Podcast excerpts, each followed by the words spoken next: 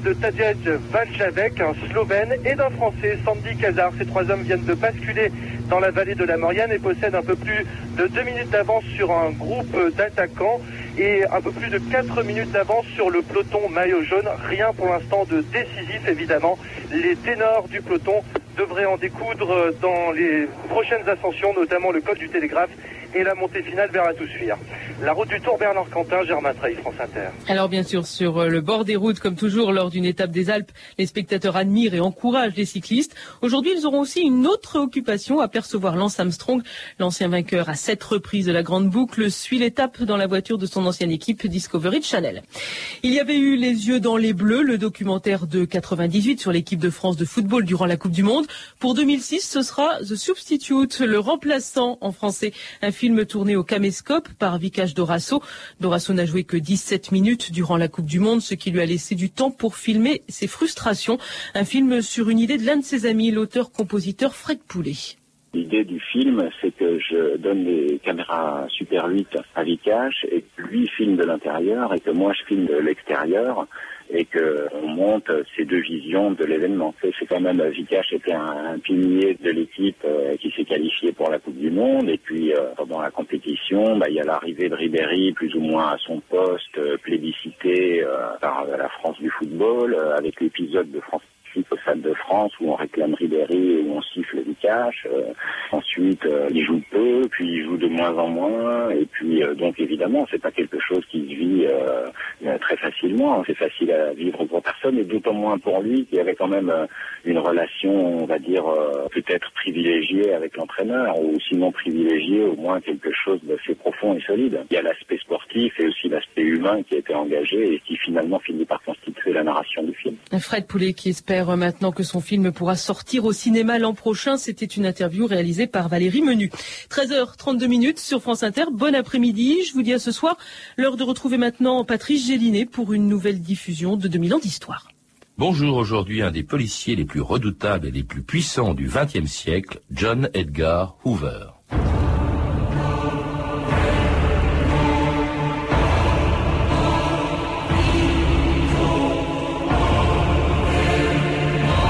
A fait plus de mal aux États-Unis que Joseph Stalin. Norman Mailer.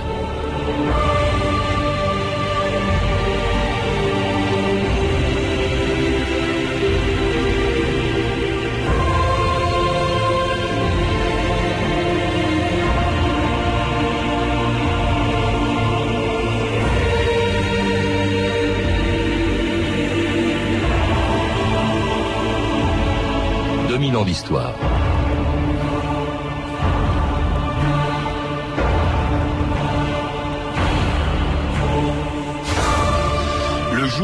De Hoover, le 2 mai 1972, le président Nixon organisa pour lui des funérailles nationales.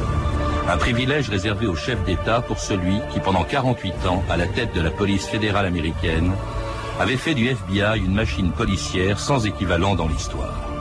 C'est un géant américain et un des plus grands flics du monde, écrivait le Washington Times, au moment où 20 000 personnes défilaient devant le cercueil de Hoover, recouvert de la bannière étoilée et solennellement exposé au Capitole. Parce qu'il savait tout sur tout le monde et jusqu'au plus haut niveau de l'État, cet homme aux millions de fiches était intouchable. Utilisant avec le FBI des méthodes policières que n'aurait pas désavoué la Gestapo ou le KGB, Hoover était aussi puissant que les huit présidents des États-Unis qu'il a à la fois servi et espionné. Depuis Coolidge, qu'il avait placé à la tête de la police fédérale au début des années 20, jusqu'à Nixon, qui au lendemain de sa mort, lui rendait hommage en 1972. John Edgar Hoover était un géant. Il a fait du FBI la meilleure police du monde.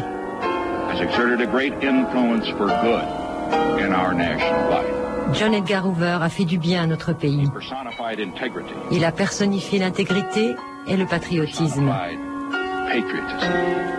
Marc Duguin, bonjour. Bonjour. Alors c'était Nixon, le dernier des huit présidents des États-Unis, sous l'autorité desquels Hoover a dirigé pendant 48 ans le FBI, si bien d'ailleurs que le roman euh, que vous venez de lui consacrer euh, chez Gallimard, La malédiction d'Edgar, c'est un peu toute l'histoire des États-Unis euh, au XXe siècle.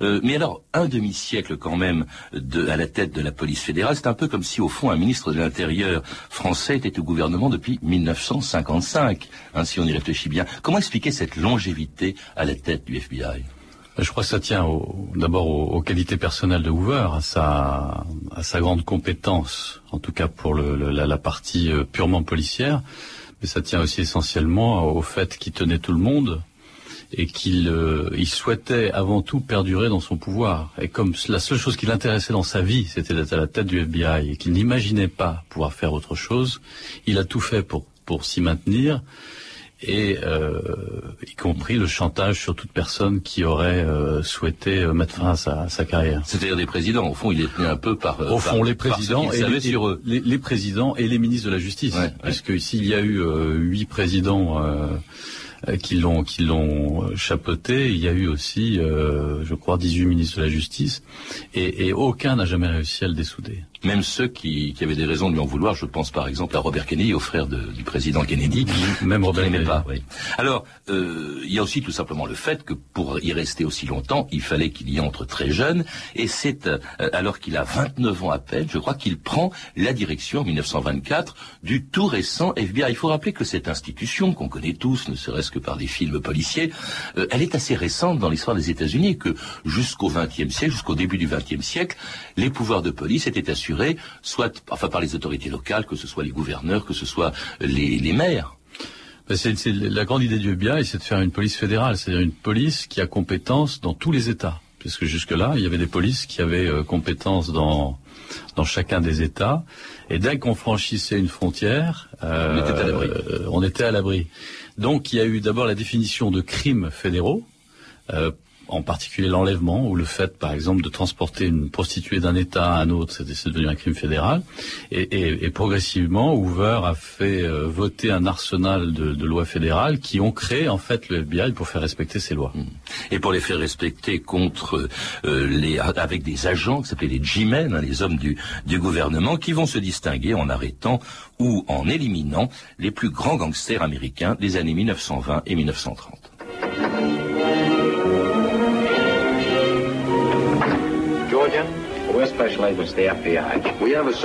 Nous sommes le FBI. Nous avons un mandat de perquisition pour cet appartement.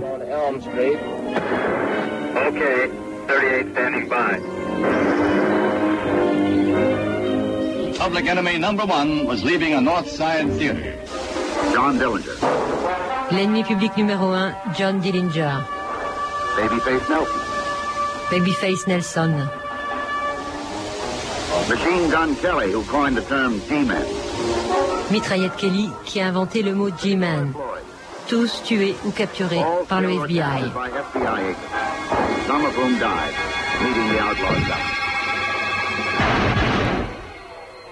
Et c'était le palmarès impressionnant du FBI euh, et de Hoover dans les années 20 et 30, Marc Duguin. Alors là, ça l'a rendu extrêmement populaire. Euh, et le FBI et celui qu'il dirigeait. Il aimait d'ailleurs beaucoup mettre en scène. Là, ce sont des extraits d'actualité de l'époque, mais il y a eu aussi des tas de séries policières qui, qui mettaient en avant le rôle du FBI et de son chef.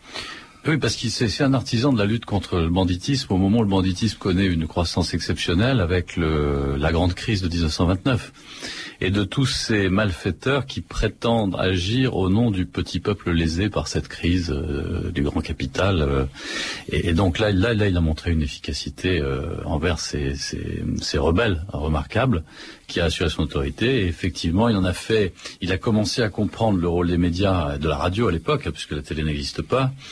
Et il, était assez présent avec son débit caractéristique, qui était un débit extrêmement rapide qui ne permettait jamais aux journalistes de l'interrompre. Ah, il faisait exprès. Il faisait exprès pour éviter qu'on puisse l'interrompre. Mais très soucieux. Et lui poser de mauvaises questions surtout. C'est ça qui, qui craignait le plus. Mais très attaché à l'image qu'il pouvait avoir. D'ailleurs, on dit que plus tard, la série des incorruptibles hein, qui va mettre en scène Elliot Ness, le FBI contre contre les gangsters, euh, c'était une commande du FBI, je crois. Oui, c'est oui, c'était c'était c'était enfin ce qu'on a dit, était encouragé par le FBI, qui était qui était dans ce processus. euh, de Hoover de sacralisation du FBI, c'est-à-dire de, sacralisation d'une autorité euh, fédérale américaine. À laquelle il donne euh, des moyens absolument considérables, très modernes, hein, des, moyens d'enquête qui étaient relativement nouveaux pour l'époque. Il y avait des analyses de sang, de cheveux, d'empreintes digitales, d'armes et puis aussi de, de munitions, mais aussi, beaucoup moins brillant, la délation à laquelle les Américains étaient encouragés. Federal Bureau of Investigation is as close to you as your nearest telephone. Le FBI est aussi proche de vous que votre téléphone. Il vous appartient. Votre numéro au FBI 717. Je vous passe, Monsieur Hoover.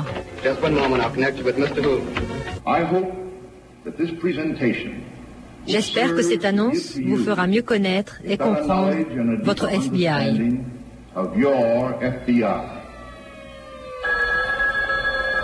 FBI.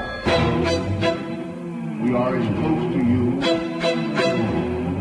as your telephone.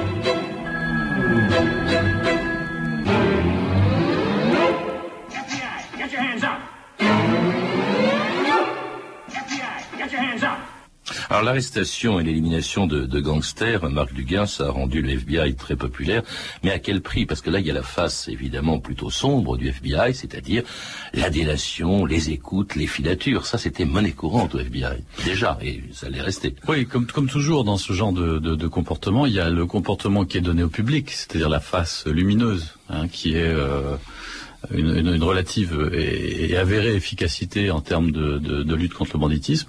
Et la face cachée, la face sombre de, de l'époque Hoover, c'est la mise en place d'un système de fiches sur euh, tout le personnel euh, politique américain, la surveillance de leur vie euh, jusqu'au plus profond de l'intimité, et en particulier avec des, écoutes euh, téléphoniques, mais aussi des écoutes à l'intérieur des maisons, des, écoutes euh, partout. Le FBI écoutait les, les, gens, ce qui fait que Hoover était l'homme qui savait tout ce qui se passait euh, aux États-Unis pendant toute la durée de son, de son mandat quasi éternel. Est-ce que c'était légal ces écoutes? Alors, au, départ, les écoutes ne sont pas légales. C'est Roosevelt, en fait, qui rend ces écoutes légales dans le, la, la surveillance du territoire euh, contre les, les, les, intérêts étrangers, en particulier les Russes et les Allemands au moment de la montée du fascisme. Et en légalisant les écoutes de cette façon, euh, Hoover, lui, comprend l'intérêt qu'il peut en tirer, c'est-à-dire que euh, sous cette façade de l'égalité, il va commencer à développer lui un système d'écoute pour son propre compte, euh, donnant à Roosevelt quand ça l'intéresse quelques bribes de, de, de, de conversations écoutées qui peuvent euh, le servir politiquement. Là, en fait, c'est Hoover qui, c'est Roosevelt qui le lance dans ce système d'écoute. Quand vous dites donnant à Roosevelt des renseignements, il y a une chose qui m'a sidéré dans votre livre, qui est un roman, Marc Duguin. Mais est-ce qu'il est exact que Roosevelt c'est lui, euh, c'est pardon, c'est Hoover qui a appris à Roosevelt que sa femme le trompait? Oui, enfin, il a appris. je, je, pas du tout. En, en, tout, cas, Roosevelt lui en a beaucoup voulu, et il est probable que si Roosevelt n'était pas mort euh, d'une hémorragie cérébrale hein, en plein mandat, il est probable qu'il serait débarrassé de Hoover.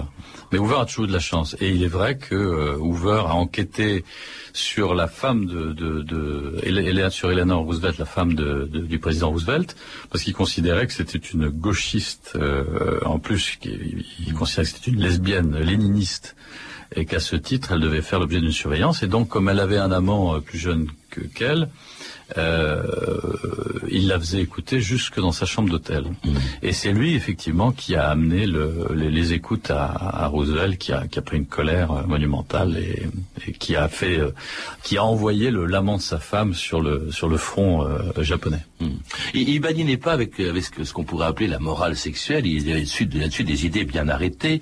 Marc Duguin, il détestait notamment l'homosexualité, alors que lui-même, dit-on, était un homosexuel qui n'arrivait pas, qui ne voulait pas évidemment révéler son homosexualité, mais qui n'arrivait pas à l'assumer. Il y a un, historien américain qui s'appelait Anthony Summers qui disait le, puritain conservateur cachait un homosexuel honteux. Alors là, justement, c'est important parce que c'est un des personnages, c'est même le héros de votre livre, c'est celui euh, dont vous avez écrit, vous avez pris la plume pour écrire ses mémoires, enfin c'est en tout cas le, principe même de, votre roman, euh, c'était euh, Clyde Tolson qui était son adjoint, son bras droit, le numéro 2 en quelque sorte du FBI et qui était en même temps son amant. Tolson était l'amant de, Hoover, numéro 2 du FBI, et, euh, et, il lui a survécu trois ans. Et euh, ils étaient installés dans une relation euh, qui était une relation homosexuelle, même si chacun vivait chez soi. Et évidemment, c'est la grande contradiction d'Hoover. C'est ce qui explique qu'il ait souhaité euh, euh, tenir les autres par un système d'écoute de, et les, prendre en otage. C'est qu'il ne voulait pas que son homosexualité soit révélée, puisque lui se considérait comme le représentant euh, du puritanisme américain dans la vieille tradition victorienne. Et c'est là toute l'ambiguïté de Hoover. Et c'est la clé pour comprendre Hoover. C'est cette euh, et, cette contradiction profonde. Et pour comprendre une chose qui est très étrange, on a remarqué que Hoover, qui avait réussi à s'en prendre au grand gangstérisme des années 20 et 30, à s'en prendre, nous le verrons dans quelques instants, euh, aux communistes pendant, pendant la guerre froide, a laissé assez tranquille finalement, et notamment après la deuxième guerre mondiale, la mafia. Et on dit, et justement, euh, Anthony Summers, mais vous-même vous vous, vous, vous, approuvez, enfin vous, allez dans le même sens, on dit qu'au fond, la mafia, Hoover faisait chanter tout le monde, mais la mafia était capable de faire chanter Hoover grâce à des photos compromettantes prouvant qu'il était homosexuel. Il est, il est, il est de, mon point de vue quasi certain que la mafia, à travers euh, Lansky, qui était, qui était un de ses patrons, tenait des photos compromettantes euh, de Hoover, qui lui avaient été données par euh, un, homme du renseignement américain qui avait à un moment été pressenti pour devenir le patron de la CIA, c'est-à-dire juste avant la création de la CIA sous Truman. Cet homme donne des, des, photos euh, à la mafia et la mafia a toujours eu ses photos sur sur Hoover et à sa façon tenait Hoover. Ce qui explique que Hoover ne se soit jamais lancé euh, ça, c'est ma théorie. C'est celle aussi de, de Summers. Euh, D'ailleurs, c'est celle de Summers avant la mienne, mais mmh. j'y adhère. Euh, c'est que c'est que Hoover a essayé de de, de complètement nier l'existence de la mafia en, avec cette offensive énorme sur le communisme pour éviter d'avoir à, à, allouer des moyens contre la mafia. Oui, disant d'ailleurs que le communisme était infiniment plus dangereux que la mafia. C'est d'ailleurs au communisme qu'il va s'en prendre, euh, comme il s'en est pris d'ailleurs pendant la guerre, vous l'avez dit, à un minuscule parti nazi américain, hein, euh, euh, qui a été évidemment très étroitement surveillé par le FBI. En revanche, après la guerre, au début de la guerre froide, il s'en prend à l'ennemi, à ce qui est son ennemi juré, c'est le communisme. The growing menace of communism arouses the House of Representatives Un-American Activities Committee. Among the well-informed witnesses testifying is James... Mr. Hoover speaks with authority on the subject. The Communist Party of the United States Le Parti communiste américain est une cinquième colonne. Leur but est de renverser le gouvernement. Le communisme est malfaisant. C'est une maladie, une épidémie, et comme toutes les maladies, il faut le mettre en quarantaine pour l'empêcher d'infester ce pays. Et c'était ouvert devant la célèbre commission McCarthy à l'époque de la chasse aux sorcières, Marc Duguin. Quel était son rôle dans le macartisme et ses relations avec ce fameux sénateur McCarthy? À mon sens, euh, Hoover est l'instigateur et le créateur de McCarthy. C'est-à-dire que McCarthy n'aurait pas pu faire cette carrière sans avoir un soutien euh, logistique euh, très fort de, de, Hoover, notamment au niveau des investigations, enfin de toutes les enquêtes qui ont été menées. Et, McCarthy était l'homme de Hoover, et quand Hoover a considéré que politiquement il était temps d'en finir avec McCarthy, il l'a politiquement assassiné en quelques jours, sachant que McCarthy était lui-même sur le plan personnel dans des contradictions terribles. Enfin, euh, dans les documents que j'ai retrouvés, on, parle de sa pédophilie, on parle de et puis surtout son alcoolisme, son alcoolisme, de son alcoolisme considérable dont, dont, il est mort. Mais, mais euh, Hoover l'avait lâché avant qu'il meure. Alors ce qui est extraordinaire, c'est que au fond, on s'en est pris à un parti communiste euh, quasiment inexistant aux États-Unis, en tout cas euh, euh, très faible. mais en fait, sous le nom communiste, il y avait, on pouvait voir absolument n'importe qui. Justement, dans, votre livre, vous faites parler ainsi Clyde Tolson, le bras droit de Hoover, qui disait, enfin ça c'est votre roman, Marc Duguin, qui disait Nous avions réussi le prodige de ne jamais définir précisément ce qu'était le communisme. C'était un terme générique sur lequel nous nous appuyons pour dénoncer tout comportement, toute attitude, toute pensée, toute intention déviant. Le communisme, c'était tout ce qui ne respectait pas la croyance en un Dieu unique et blanc, veillant sur un État garant de la libre entreprise. Alors c'était commode. Comme ça, c'est comme ça, au fond, qu'il s'en est pris. On s'en est pris à Charlie Chaplin, qu'on s'en est pris à un certain nombre de... Hemingway, à Fonda. C'était, c'était vraiment le, la définition du communisme était liée à toute forme de subversion par rapport à un ordre moral qui était celui défini par un psychorigide qui était euh, qui était ouvert, c'est-à-dire de de cet État euh, américain tel que le conçoivent les gens du Sud. Hein, euh, Aujourd'hui, les Texans ont pris le relais, euh, mais Hoover était très très près de cette idéologie de, du Sud euh, qui est qui est finalement très wasp et qui exclut les Juifs, les Italiens, euh, et les Irlandais catholiques, d'où la haine euh, de, de, de, Hoover pour les pour les Kennedy. Pour les Noirs aussi. Et pour les Noirs, bien sûr, Martin Luther King était sa bête noire, si je puis dire. Martin Luther King était sa bête noire, et comme Martin Luther King avait une vie sexuelle assez agitée, euh, Hoover s'en, est évidemment servi euh, et, à mon sens, il a, il a participé à l'assassinat de, de, Martin Luther King.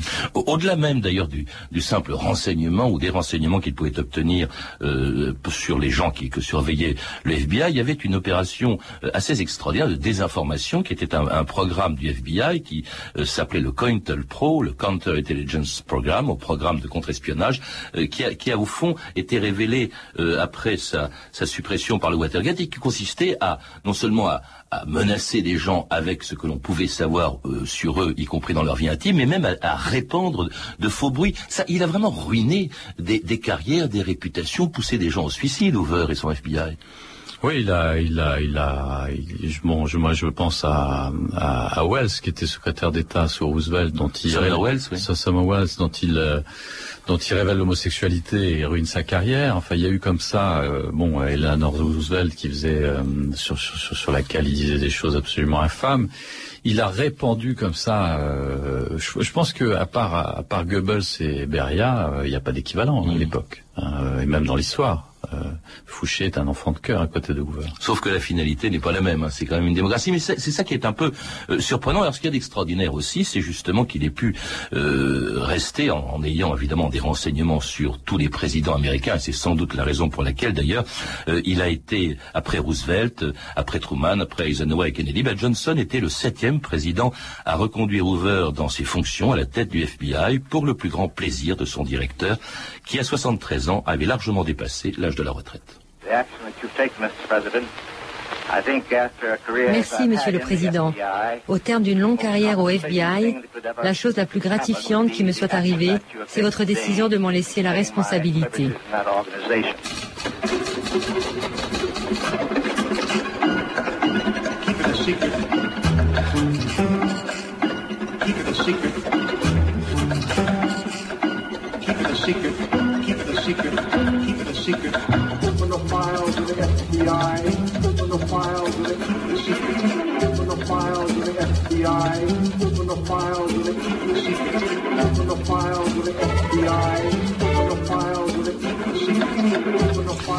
Files of the FBI, c'est évidemment le fichier dont disposait euh, Hoover, maintenu par huit présidents des États-Unis. Un cas important, intéressant que vous mentionnez très longuement dans votre roman, Marc Duguin, c'est celui des Kennedy. Je dis bien les Kennedy parce qu'il s'intéresse d'abord, et ça c'est à la fin des années 30, au père Kennedy, à Joe Kennedy, hein, euh, dont, euh, dont la vie sexuelle intéresse particulièrement Edgar Hoover, parce qu'en fait il veut l'empêcher par ce biais de se présenter comme candidat à la présidence des États-Unis.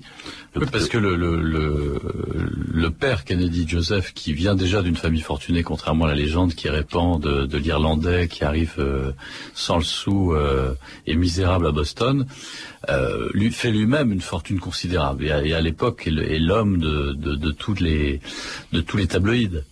Et, et, en même temps, euh, ce Kennedy, qui est un personnage turbulent et incontrôlable, euh, commence à dévoiler ses, ses, ambitions politiques. Et là, euh, Hoover mesure le danger à avoir Kennedy comme président parce que Kennedy disait, le père Kennedy disait de toute façon avec le, le pognon que j'ai, je pourrais faire élire comme président euh, mon chauffeur. Et donc il craint qu'il n'arrive à se faire élire lui-même. Et là, il commence, euh, il commence à le marquer euh, euh, et, à l'observer jusqu'à ce que jusqu'à ce que Roosevelt très habilement réussisse à l'envoyer comme ambassadeur d'Angleterre, dont il ne reviendra pas à temps pour les élections en fait.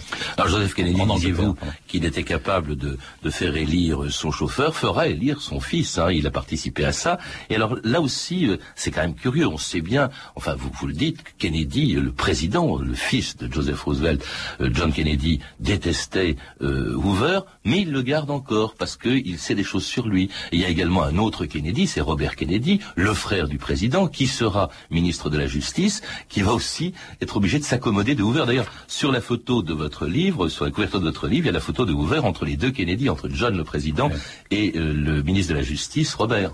Mais quand, au moment des élections de 60, quand Nixon et Kennedy sont en lice euh, pour la présidence, la première chose qu'ils font l'un et l'autre, c'est de dire que s'ils sont élus, euh, ils maintiendront euh, J. Edgar Hoover à la tête du FBI, ce qui montre l'importance de. Et vous parliez de Johnson tout à l'heure. Johnson dit la même chose. Johnson disait de toute façon, je préfère avoir Hoover dans ma tente pissant dehors que dehors pissant dans ma tente. Et donc c'est comme ça qu'il qu'il l'accrédite. Et, et, en fait, euh, Hoover savait tout des Kennedy, y compris les, la relation très forte entre le père Kennedy et la mafia, en particulier au moment de la prohibition. Et c'est lui qui, qui, qui, connaît en fait toute la circulation des flux à l'intérieur de l'écheveau euh, Kennedy, qui est un qui est, un, un écheveau extrêmement difficile à, à reconstituer et à, et, et donc, euh, sans parler de la vie sexuelle euh, et, et, du père et des, et des deux fils, hein, et, des fils, enfin, du fils aîné de, sur, de, surtout de, de, de, de John, du président. Oui, Joe, Joe et John Kennedy avaient en commun d'être ce qu'on appelle des priapiques, c'est d'avoir une sexualité extrêmement compulsive qui les mettait dans des situations souvent assez délicates, dont évidemment se régalait Hoover. Hmm. Le qui était évidemment le voyeur euh, de l'Amérique. Mais, là, vous faites au fond le, portrait dans votre livre, euh, évidemment d'un homme redoutable, mais aussi d'une institution qui ressemble, et c'est étonnant dans une démocratie, à une police politique qu'on est habitué à voir euh, en, URSS à l'époque de Staline ou avec la Gestapo en Allemagne. C'est une police politique, le FBI, ce qui n'est pas sa vocation première pourtant. Mais il y a deux qui, il y a deux personnes qui ont dit ça assez haut et fort. C'est Hélène Roosevelt qui disait que le FBI c'était la Gestapo.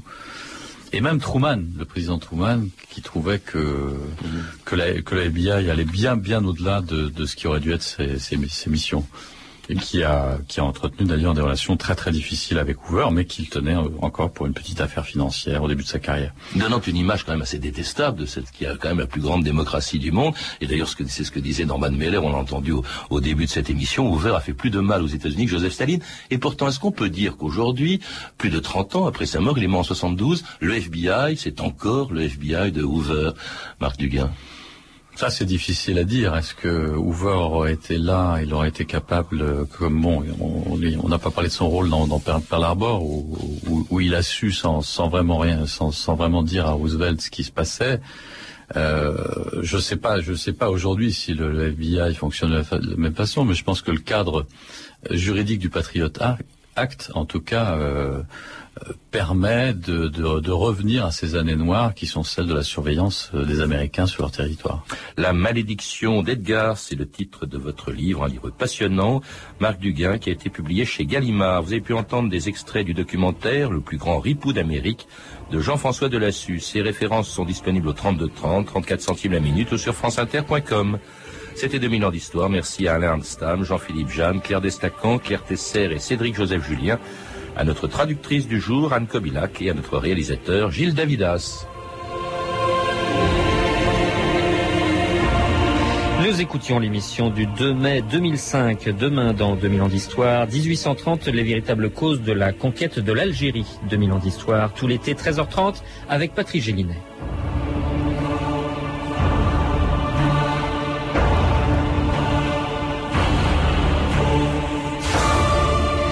Pour sa 15e édition, le festival Les Vieilles Charrues du 20 au 23 juillet invite des artistes de talent et renommés à Carré dans les champs de la Verte Bretagne. France Inter, fidèle à son credo rock'n'roll, est sur place avec Laurent Lavige qui présentera en direct trois soirées spéciales qui s'inscrivent dans la continuité d'un été musical et ensoleillé pour un croisement pertinent de têtes d'affiche, coups de cœur et talents venus de tous les continents et horizons. Soirée spéciale avec Laurent Lavige de 21h à minuit avec les retransmissions des concerts de Placebo et Deus 21 juillet, Orange Blossom, les Cowboys Fringants et Editors le 22 juillet, Tracy Chapman, Julien Clerc, Da Silva et Dionysos le dimanche 23 juillet, France Inter à Quimper sur 103.6, à Brest sur 95.4, toutes les fréquences sur franceinter.com. Bien sûr, Millionnaire vous offre la possibilité de devenir millionnaire. Oui et pour ces 15 ans, Millionnaire vous offre en plus des centaines de milliers de tickets et des séjours de rêve dans des villas de rêve. Oui, oui, oui Mais bon, Millionnaire ne vous offre pas la paire de tongs qui va avec. Ah oui? 15 ans de Millionnaire, 15 ans de...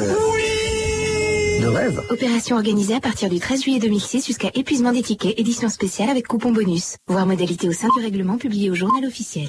France Inter, 14h, les informations Céline Aslo.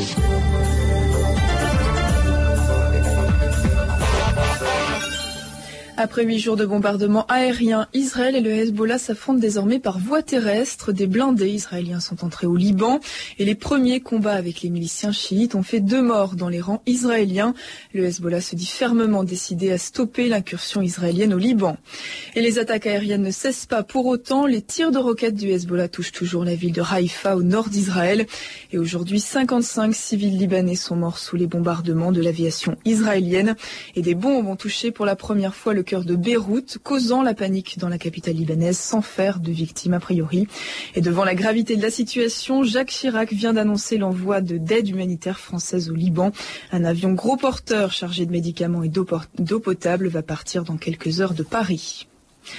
Nouvelle alerte au tsunami en Indonésie. Un séisme de 6,1 sur l'échelle de Richter a eu lieu ce midi et il pourrait déclencher un raz-de-marée.